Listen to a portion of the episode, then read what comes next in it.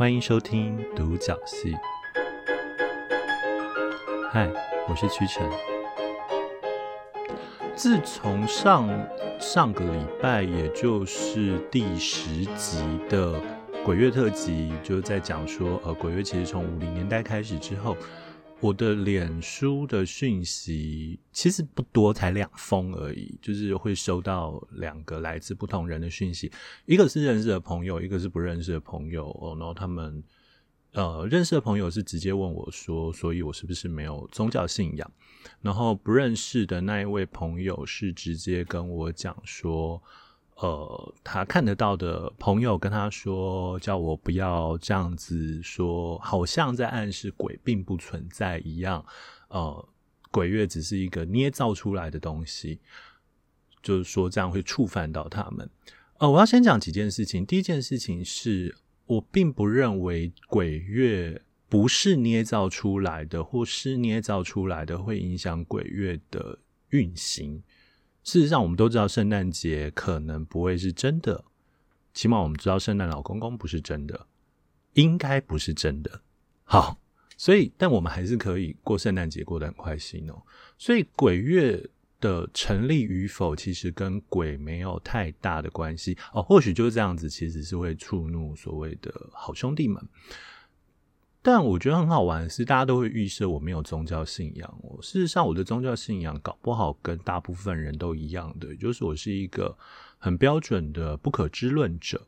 所谓的不可知论者，就是我相信这个世界有超乎于我们现在科学所能观察到的一切的事物之外的东西存在，或之外的存在，不能叫他们东西。有些人可能会觉得这样不礼貌。我相信有这样的存在。但是我没有办法确切的说它到底是什么，我没有办法确切的告诉你，我相信那个存在就是佛祖，就是妈祖，就是呃上帝，就是任何宗教所提出的任何神。那既然我相信神的存在，相对而言，我也当然就相信鬼的存在。请注意，这在。呃，原民心理或者是在我们自己的内在的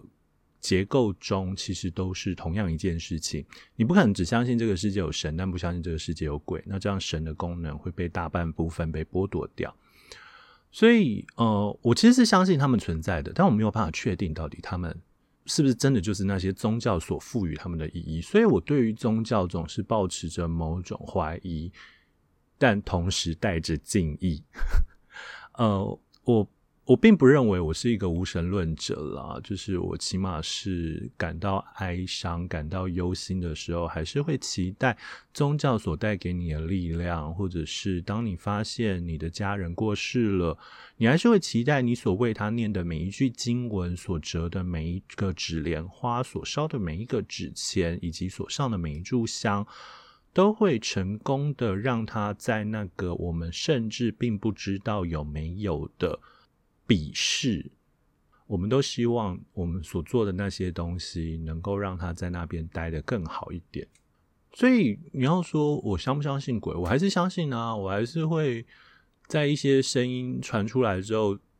就是内心就是在脑中列出可能四个选项，就是。A 有猫碰到，B 有什么东西怎么样，C 怎样风吹抖怎么样，我内心一定会有一个隐隐的答案，但是那个就是不会想想办法，不会让它浮出台面的，就是会不会有鬼？当然，你内心另外一个想法就是干嘛呢？诶，我终于能够在我的节目讲出这个这个这句流行语了。好，所以我我相信有鬼哦，但是我相信有鬼跟我讨论鬼月没有关系。呃，事实上是呃，如果大家有去听其他的 podcast 做关于鬼月这一集的话，你会发现有一些通灵的人，就是他们说他们可以看得到的之类的人，你常常会发现他们的观点其实也不太一样。例如有人认为，呃，其实鬼月不鬼月根本没有意义。诶，其实我反而比较相信这件事情。他认为鬼月不鬼月他们都在。只是鬼月有吃的，所以他们会比较，就是会会有进奉给他们吃的，所以他们会比较围过来这样子。但有人认为说，哦，鬼月就是真的要比较小心，因为鬼月的呃数量真的是他说的是指数型成长，虽然我不知道他的指数是 log 一还是 log 十就是了。我其实是相信的，但是目前为止还没有一个能够说服我，他的理论是绝对毫无问题的。哦，对，所以我相对来讲，我也对，呃，所谓的身心灵，所谓的。呃，那叫什么人类图啊这一类东西，我都相信某种程度上，或许它是说能够说明一些什么的。只是我目前为止还没有找到一个单一性的唯一的答案。所以对我来讲，我始终对这些保持着集体的敬意，但是我仍然认为我们需要再靠这个部分来去好好的思考一下，我们到底该如何存身于世。呃，更何况，我觉得鬼月某种程度上反而是。提醒我们，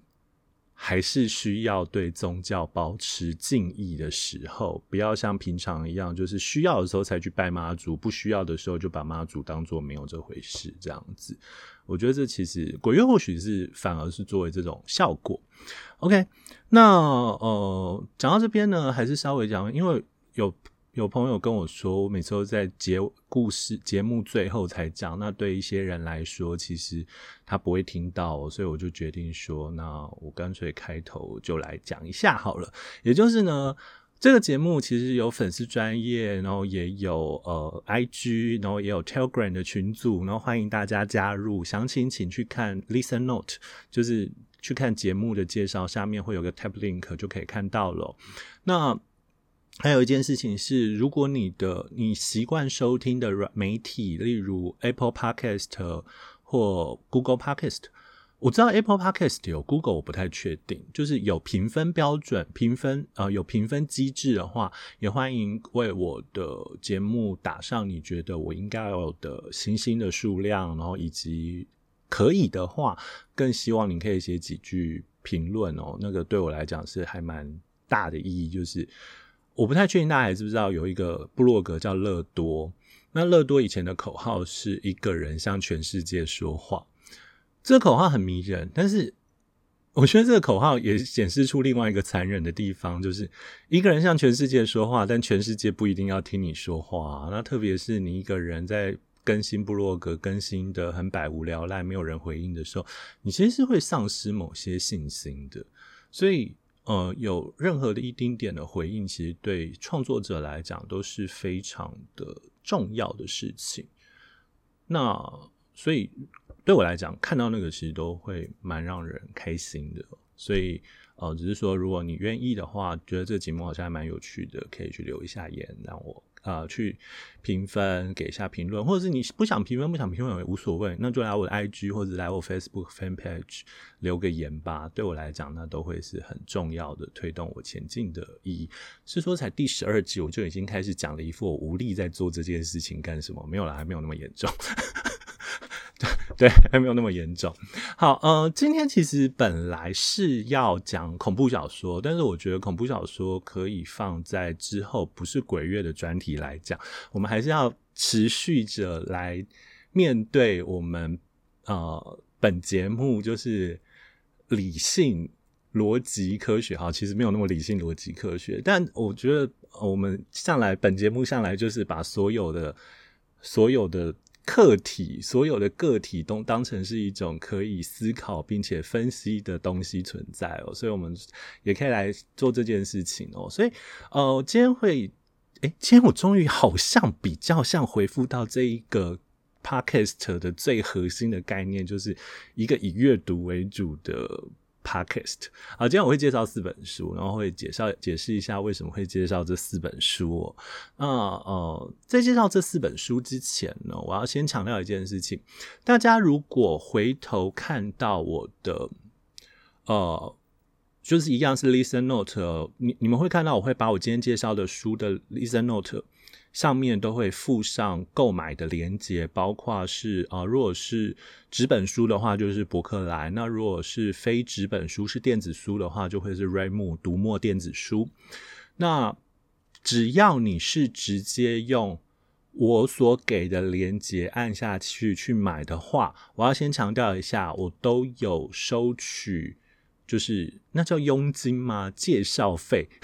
我都会收取两趴。也就是说，例如你去博客来买一本两百块的书，我可以拿到四块钱；你去读墨拿买一本两百块的书，我也可以拿到四块钱。所以我要先强调一下，所以你不管你有没有要用我的去买都可以啦。但如果你去买的话，就是我会多一小笔收入这样子。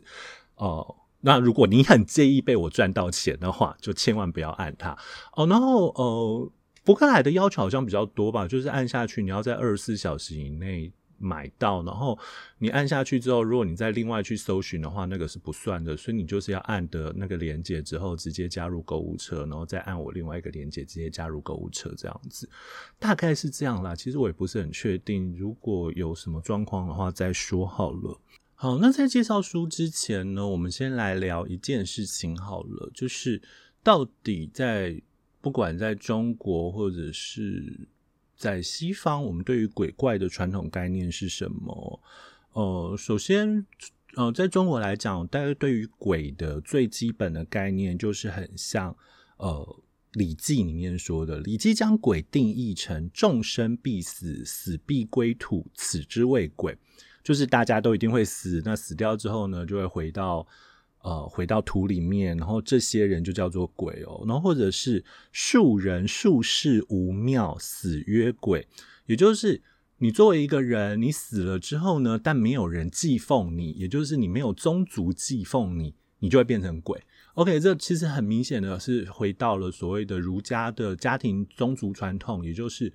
我们死的人就会归到祭庙里，呃，归到你的宗族祭祀里面。但是如果没有的话，你就只能成为鬼的存在哦。也就是，呃，你有庙的你就叫祖先，你没有庙的你就变鬼哦。所以人死为鬼，鬼就是我们祖先的延续哦。那鬼之外呢，例如妖怪，妖怪呢则比较接近是物的变形哦。例如，呃，《搜神记》干宝的《搜神记》就曾经说过，妖怪者干。盖精气之衣物者也，就是所谓的妖怪，就是呃那些精气进入东西里面，就是成为了妖怪。也所以中国会有所谓的物久成妖，就是因为东西接触人久了，人的精气进入了东西里面，然后东西就变成了妖怪了。这样子，那你也就会发现说，可是你要注意哦，虽然我们一直在好像暗示说中国古代是一个比较。呃，迷信或他们是相信真的有鬼的，但其实他们对于鬼的态度也有可能是像中庸这样子的。中庸曾经认为说，视之而弗见，听之而弗闻，体悟而不可疑，就是看它是看不到的，听也听不到，然后呢，就算是你想要去感受它，也没有办法感受到什么，但是。使天下之人其民甚服，以成祭祀，洋洋乎如在其上，如在其左右。但是呢，这样子我们看不到、摸不到，然后甚至听不到的东西呢，却让天下的人通通都穿得很好，然后想办法做好的祭祀，做得非常的漂亮，然后就好像它就在我们风周围一样。这其实。嗯，中庸其实讲了一个重点，其实也就是鬼月，我想要传递出来重点就是，就就算我们并不确定这些东西存不存在，但礼仪作为一个可以引导他们也引导我们的东西，却能够正确而成功的发挥它的作用哦。所以呢，请不要误会，中国人可能相信鬼。但是中国人也不是全都相信鬼，这蛮蛮好蛮好理解的。中国那么久那么长哈，那这样类似的概念，当然顺着呃中国统治了台湾，进入了台湾，跟台湾原有的原住民的信仰什么东西打打交道，然后最后产生冲突。那你现在角角度或结果来讲，中国或者所谓儒家式的鬼怪观，的确影响着台湾人，影响的比较深远一点。但事实上，真正影响台湾人的鬼怪观的，可能除了中国之外，还有另外一个最重要的是西方哦。呃，西方我想要用一个有趣的例子为开头哦，就是笛卡尔，对，就是那写《我思故我在》的笛卡尔。笛卡尔在呃《第一哲学沉思集》这一篇，就是他最后讲到“我思故我在”这件事情，就是他为了要开启他那个“我思故我在”的论证，他曾经提出过一个假设。这假设蛮好玩的，所以请容许我念一遍给大家听。我要假定有一个魔鬼，而不是一个真正的上帝，至高的真理源泉。这个魔鬼无论在奸诈狡猾或是本领，都极为强大，并用尽一切的机智欺瞒我。我要认为天空、空气、地面、颜色、形状、声音，以及一切我们所看到的一切外在事物，都不过是他用来让我相信的骗局与手段。我要把自己当成是没有手、没有眼、没有肉、没有血、没有一切感官，而却错误地相信我有这一切。对笛卡尔来说，他先预设了一个魔鬼可以欺瞒我们的大脑，可以欺瞒我们的思想，欺瞒我们的思想，让我们误会我们有身体，我们有感官，我们有欲望。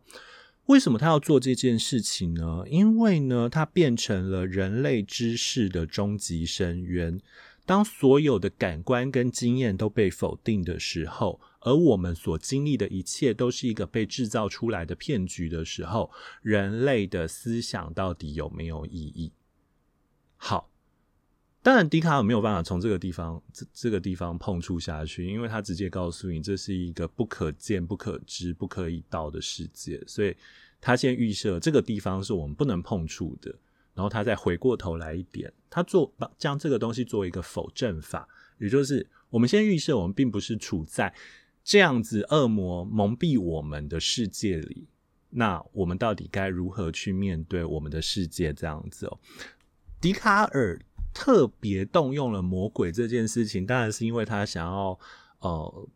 他想要暗示一个跟神一样无所不能，但是他又不能预设神欺骗我们，所以他就预设了一个魔鬼。但是我觉得反而好玩的是，笛卡尔预设另外一个更有趣的就是。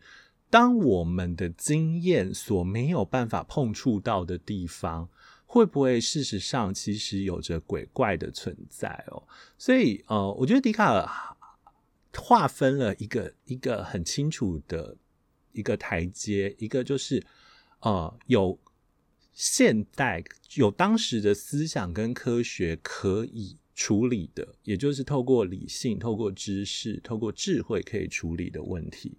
但也有那些我们无法摸索、我们无法探究、我们甚至无法猜测的领域，也就是属于鬼怪的领域。那我们始终都在这两者之间拉扯嘛。我们永远都会相信，可能这个世界有另外一个世界的存在，这样子。好，所以也就是说，在这样子彼此的拉扯间，你其实可以开始发现，西方科学介入之后，我们的确开始把呃。把魔鬼、把鬼这种东西开始当成是一个黑盒子，我们从外界不断的投射，我们去观观看他们的方式。但相较而言，我们其实也透过鬼怪这件事情来凸显出我们的想象力哦，所以我们才开始去模造或拟造出各式各样的妖怪、各式各样的鬼怪来说。换句话说，今天所介绍的书都是在。讨论我们该如何的理性的谈论这些非理性的存在的的作品。呃，第一本蛮有趣的，第一本是《奇幻生物的起源》，史上第一本古代幻兽档案大解密。好，这是一八九零年由 John Ashton 约翰艾许顿所写的书哦。呃，先利益揭露一下，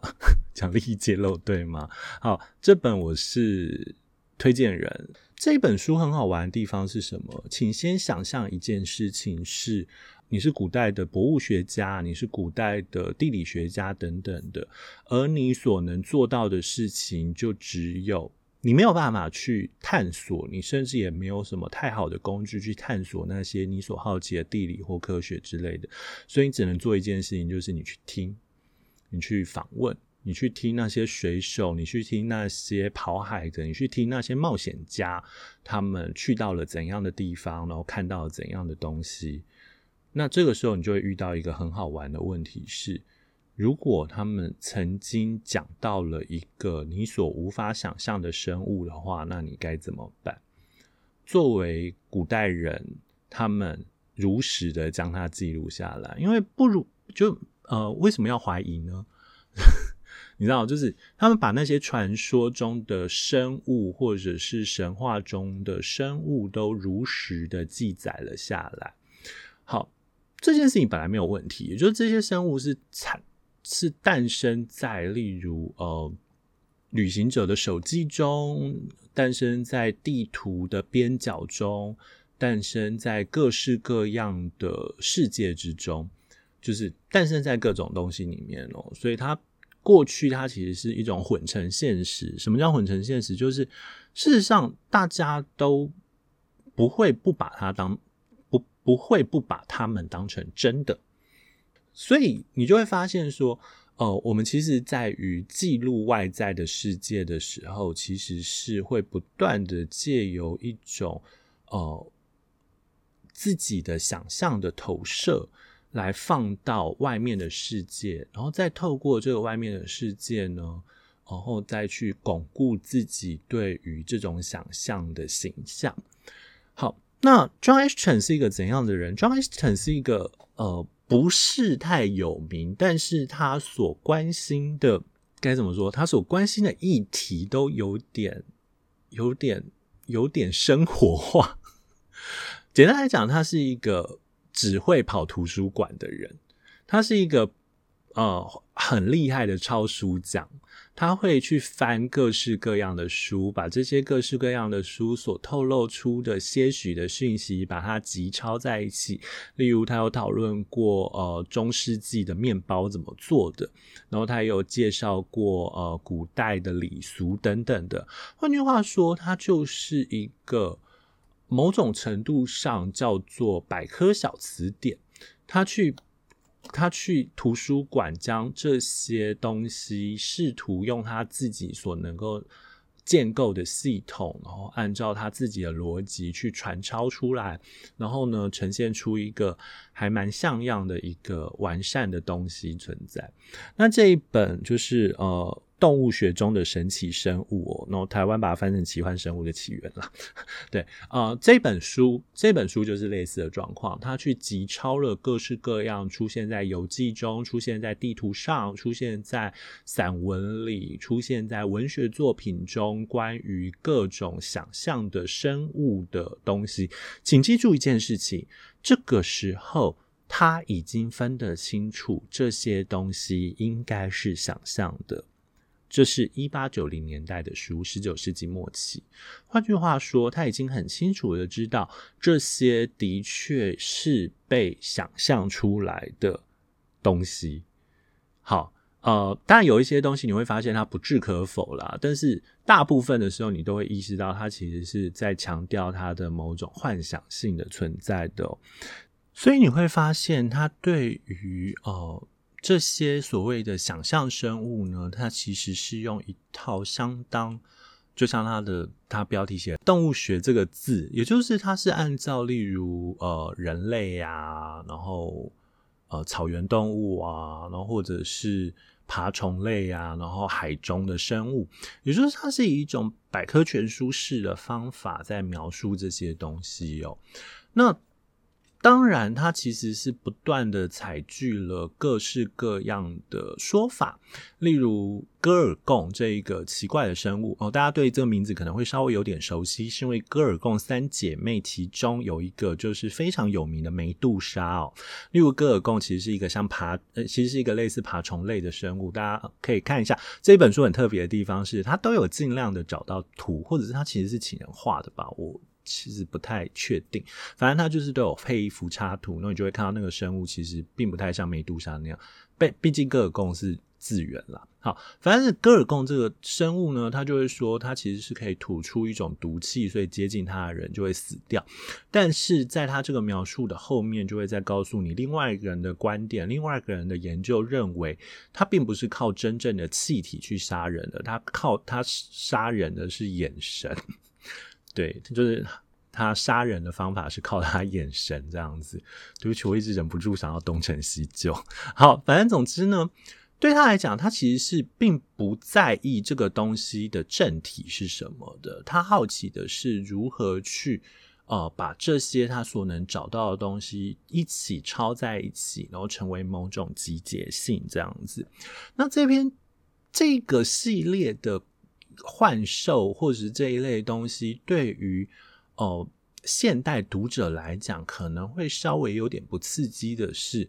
他真的是很认真的一本，把它当成图鉴的书，所以他并不会刻意的强调它的神奇之处，所以读起来会有一点点呃，比较让人觉得好像在读一本稍微学术一点的书籍哦。可是这大概就是这一这这一。这一集节目挑选的四本书的特色，就是多半都有这样子的味道，因为我们必须要去学习着理性的看待那些非理性的东西。好，那这一本书我自己觉得很值得看，然后更值得的地方是，你可以发现到十九世纪末期，呃，西方人也就是欧洲人，他们其实还是如何去想象那些有别于他们的呃蛮荒民族。例如这一本的第一章讲的是各种人类。什么叫各种人类？其中有所谓的红毛猩猩，就是接近最接近人的灵长类动物。那也有什么？也有亚马逊，也有也也有亚亚马逊女战士的亚马逊，然后也有所谓的原始人。然后你就会发现，他其实在暗示什么？他在暗示这些原始人们都不算是人。也就是他们没有经过理性，他们没有经过启蒙时代的熏陶，所以他们就不算是人。好，那这是这当然是他的偏偏见哦，但是他这也是碍于他的时代的的问题。但我觉得很值得看，就是你会发现，呃，古代人其实就有意识到这些记录的汉格之处，他们并不会努力的去把它想象成是某一个统一性的东西。好，那讲完西方的幻兽呢，我们来讲讲东方的妖怪好了。可是因为篇幅有限哦，毕竟，所以我想来讲一下台湾的妖怪。那台湾的妖怪，我本来是想要推荐《微妖论》的，但是《微妖论》这一本书对我来讲有一点点可惜的地方，在于它妖怪量不足之外，呃，不能讲不足啊，它妖怪量不太多，然后它又有大量的小说，所以对我来讲，其实有一点丧失那个。用理性的角度去看待非理性的部分，虽然他们小说蛮好看的，但是这件事情是很可惜，呃，是不能讲很可惜，不太符合今天节目的宗旨，所以我决定要介绍他们介绍另外一本书，叫做《寻妖记》。对。就像大家所想的，都是台北地方译文工作室的书哦。这本书是在二零一八年写的，然后这二零一八年出版的这本书很特别的地方呢，是他们并不是以妖怪为核心去介绍，呃，这个妖怪的属性等等的，他们是以所谓的地景旅游。也就是他们建立了十一条的探索岛屿妖怪路线，例如像魔神仔，就是台北市跟新北市山区；然后例如像郑成功传说，就是北台湾的山峡或莺歌地区；然后例如石爷信仰，就是新竹地区。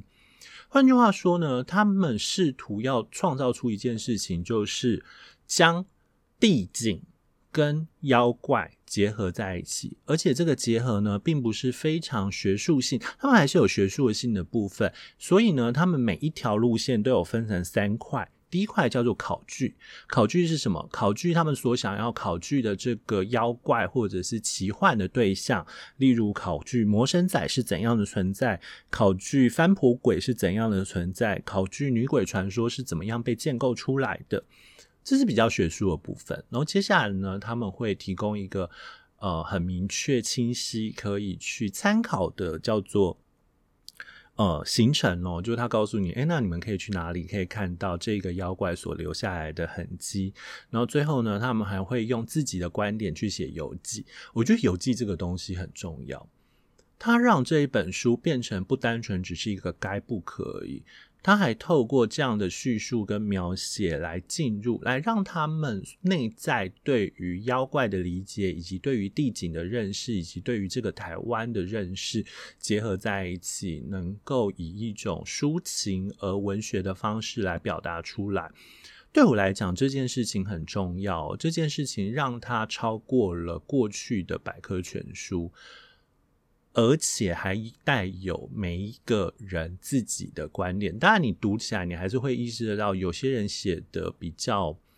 诶，这样讲会不会得罪人呢？虽然这是一个怕得罪人的节目吗？好，我怕。没有啊，你会意识到，有些人写的就是比较比较让人只觉得很好奇，接下来会发生什么事。有些人就会比较偏流水账，但是他们。都在一定的水准之上，起码不会像我改期末报告的时候会改到那种前一个你刚改到一个想给他九十五分的，后一个就改到一个你怀疑他是不是抄的，然后只然后最后发现不是抄的就更沮丧了，所以就决定给他二十分这样。然后没有啦，一定会给他及格了。所以所以呃，我觉得这一个寻妖记其实寻妖志其实很重要的地方是在这件事情。那为什么还要讲这件事情很重要？是因为。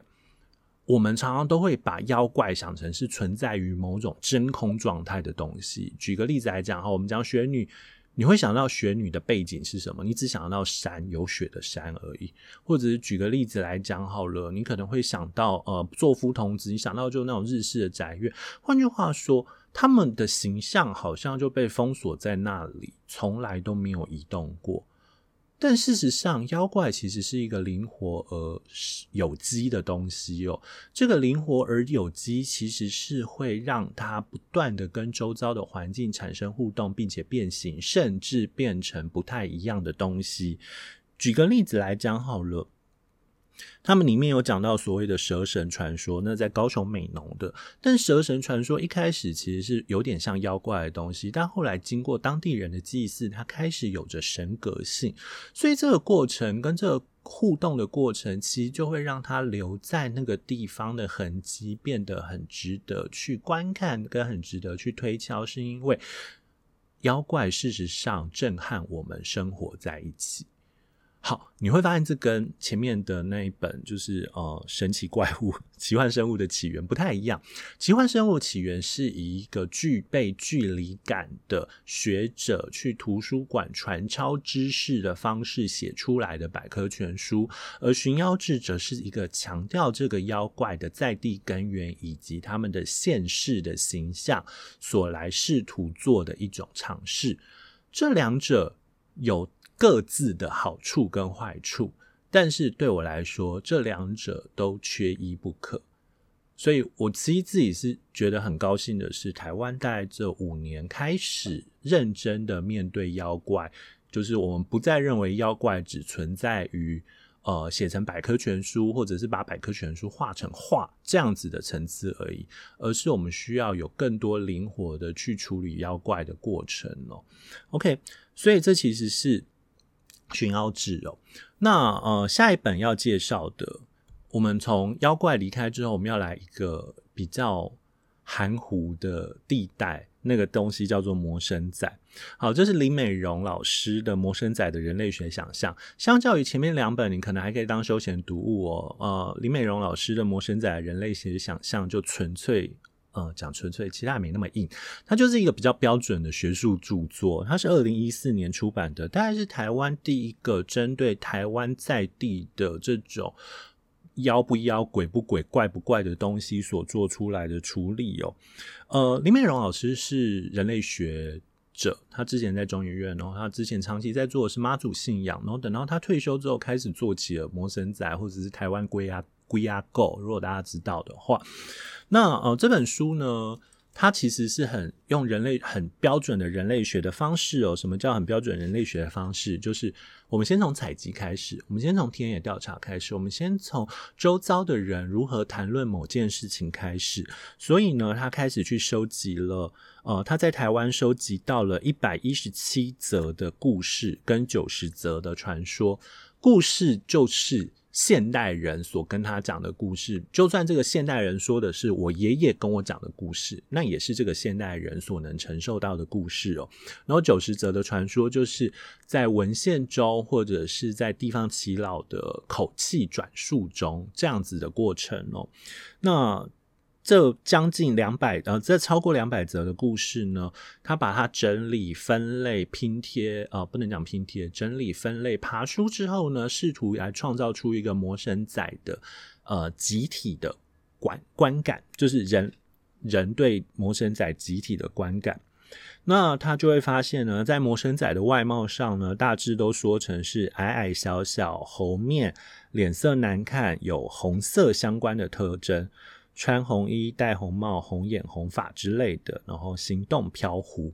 好，你就会发现，OK，大家可能都都可能十个会有八个半就这样子都会描述到这样的东西，然后你永远都会发现，呃，会有几个会不太一样的，那就是呃所谓的传说或者是这种民间故事的流动性跟变异性的关系哦。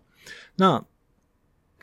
接下来呢，就是呃，你也会发现说，山区除了魔神仔，除了山区有魔神仔之外，也有的是在水旁边生活的，然后并且喜欢吃虾子的魔神仔。所以魔神仔这个东西，你就会发现它开始呃。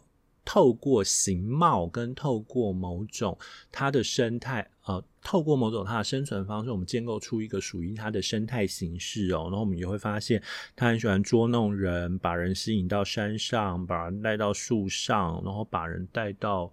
呃奇怪的地方，让人迷路、恶作剧、弄坏人的农具等等的。然后甚至还有几个故事是它会。不小心杀死人，不知道是故意的还是不小心的。那所以我要先强调一件事情，其实我一直对于口呃所谓的口口语传播这件事情有着某种的不信任。也就是当我们在听别人讲故事的时候，那个故事其实是会掺杂着他的观点跟他的生活经历，所以可能会有些许的改变。所以对我来讲，我觉得历史不应该靠口啊、呃、口述来建立而已。哎，请注意，我要讲的是而已。口述历史很重要，它可以作为非常丰沛的补足某个历史的缺失的部分。但你不能只靠口述历史就觉得历史应该是这样。对，我要强调，再强调一遍，口述历史很很重要，但你不能只靠口述历史。好，所以类似的态度对妖怪呢？呃，对魔神仔呢，我自己觉得对魔神仔是因为就很像刚刚讲的，它其实就像是一个黑盒子。那你如果没有办法碰到黑盒子或看到黑盒子的话，你只好透过那些大家都说自己看到黑盒子，说大家都说我自己朋友看过黑盒子的那群人来描绘它。你只要量够多，你就可以描绘出某种共性。对我来讲，呃，林美荣老师这一本就达到这样的效果。它其实描写的是一种共性，也就是说，我们对于魔神仔的想象到底是怎样的。那可是，如果你只是描写共性的话，其实并不足以成为一个学术上的基础哦。我觉得林美荣老师在这一本书里面，甚至还试图做到了一件事情，是他想要去透过人类学或者是自己的理解去。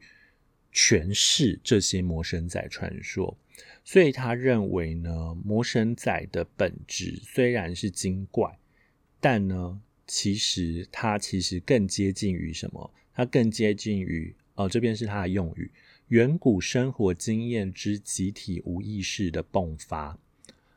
林美荣老师曾经说过：“我认为魔神仔的传说与故事外表看起来是台湾独特的文化产物，内里的精神要义却是从人类的集体无意识所迸发出来哦。换句话说，对他来讲，他其实在想的是什么？他其实在讲的是，他其实涉及到某些我们对于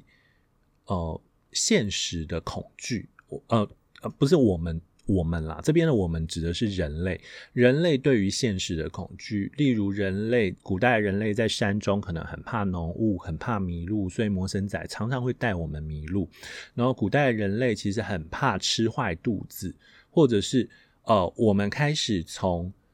生食进化到熟食。用李维史陀的说说法，就是我们开始用工具将我们自己的一部分。来外包出去，就是我们把我们的消化能力变成呃，透过火先取代了我们的消化能力哦。好，那呃，就是对于那很多时候魔神仔的恶作剧是东西没有熟，或东西变成烂泥巴，或东西变得没有办法吃了。它其实也是我们原初的人民就出民对于食物的害怕。跟食物的匮缺的恐惧哦，那所以这些东西加在一起，其实就变成了一个集体性的魔神仔。那这个集体性的魔神仔呢，其实我还试图要延伸到另外一件事情是，如果大家记得日本的天邪鬼的话，也多半都有类似的样子，呃，喜欢恶作剧，然后害怕哦，然后喜欢恶作剧，然后也是个子矮小，然后甚至都会以一种小孩子的形象出现，所以你就会发现，他的确有可能是某种我们的集体无意识所迸发出来的东西哦。但也就像李美容老师说的，他不可能证明这件事，因为你不可能拿着录音机去杜上那一些当初第一个讲出魔神仔说，你是不是因为很怕迷路，所以跟人家说你被魔神仔骗了？就是很怕被人家知道你自己迷路了，所以跟人家说你被魔神仔骗了。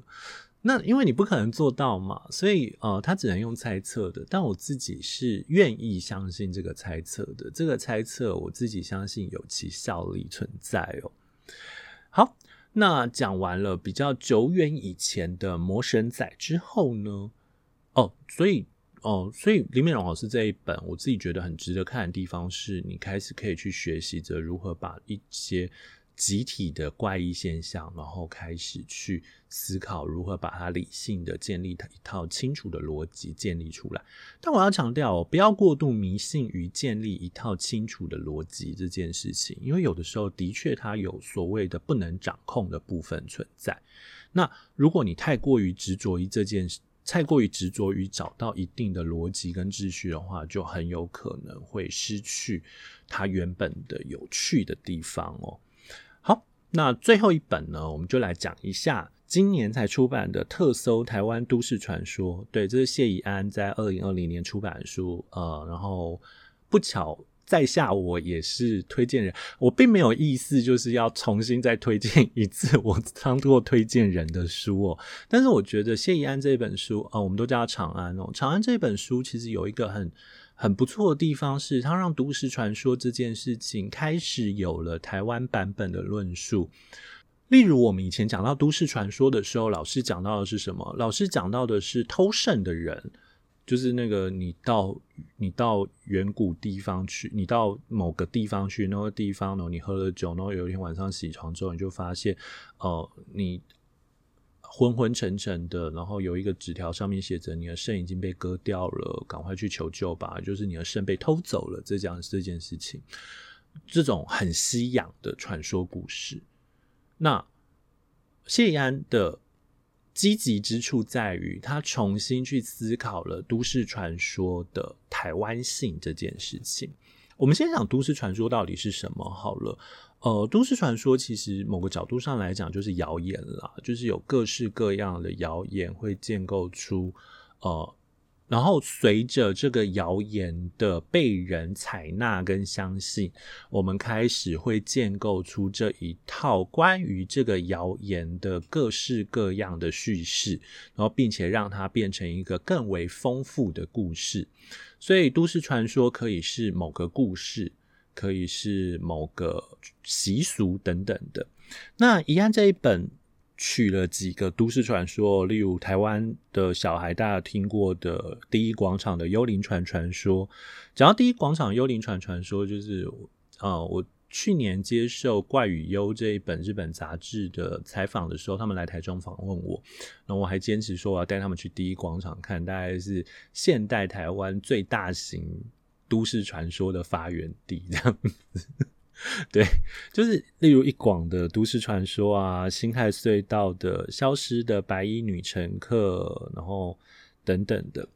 那对我来讲，长安这本书很有趣的地方是，他会试图透过一种系谱式的整理，也就是他会想办法去找到这个故事的各种版本，想办法把这些版本排出时间顺序，然后透过这个时间顺序来解读，就是为什么在这个时候它会变成这个样子。我们举前面也讲过的。偷圣的人这件这个都市传说好了，呃，长安用了西方学者的观点，然后发现这个地方你去哪里旅游变成一个很重要的地方。例如，呃，在美国常常会传说的是你在纽约被偷了圣，可能是因为纽约的的的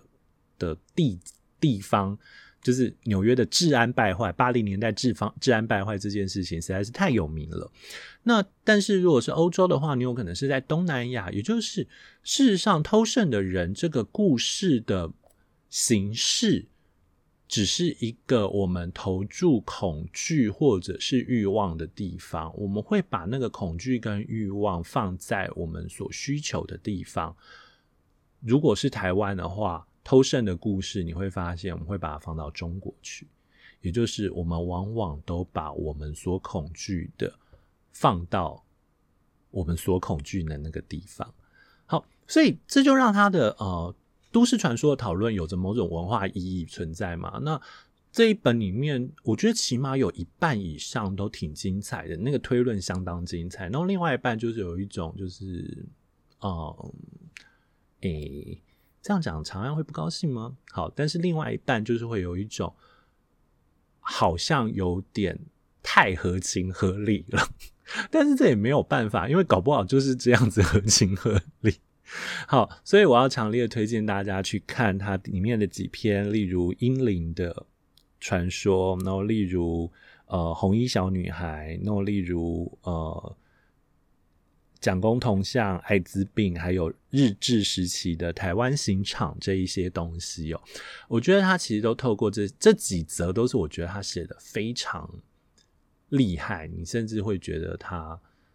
他用了很大的心力在这边哦，对。那当然最好就是整本买下来看了。我觉得这整本相当值得看的地方，除了我刚刚前面讲的东西之外，另外一个对我来讲，其实是有一种 有一种唤起儿时回忆的效果。例如，当他讲到说那个偷圣的传说的时候，就说台湾曾经有过一个偷圣传说的子题是在泰国。那我自己就在觉得说，那其实是因为泰国有一阵子实在是背负了台湾人太多的性欲想象以及恐惧想象咯，那就是降头跟呃卖春融合在一起的概念。但是另外一方面，我也会想到，我小时候去泰国的时候，就会遇到呃导游恐吓说，那些他们会抓那种看起来十几岁的小孩子去变性变成人妖，那我就忽然间一一阵害怕。但想想根本不可能，因为事实上你要当人妖，你需要花一定的经费跟力气去投资。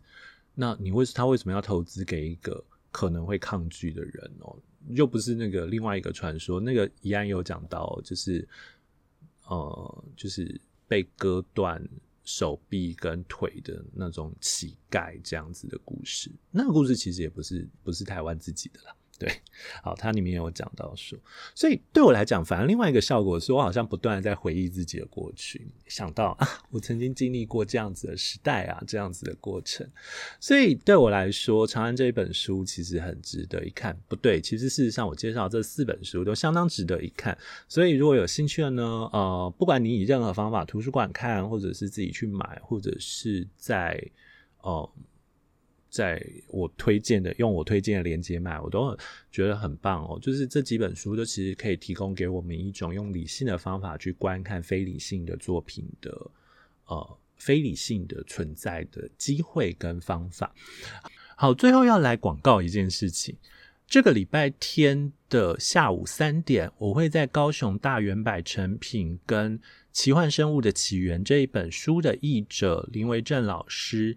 一起对谈哦，我们会讨论一下这本书的一些内涵以及各种延伸的议题。那如果有兴趣的朋友，欢迎来听。基本上是不需要报名啊，毕竟在大鱼买成品嘛，你过来就好，搭捷运还蛮方便的。诶，我真的已经不是高雄人了，我居然下意识会说搭捷运还蛮方便的。高雄人那有在搭捷运的？好啦，也不一定。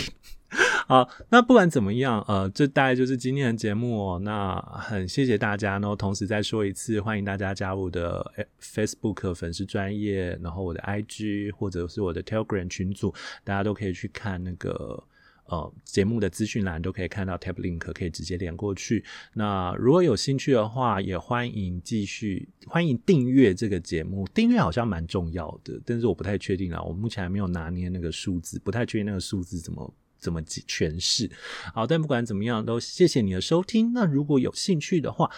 预告一下，下礼拜就会是进入呃那个我跟我朋友对谈香港僵尸片这件事情。我决定把它一口气一个礼拜拆成两集或三集放出来吧。呃，我还我才在剪，还没有确定确切的集数。但不管怎么样。下礼拜会是这个。好，那如果你们有兴趣的话，欢迎下礼拜收听。那很谢谢你们今天收听到这里，那我们下次再见，拜拜。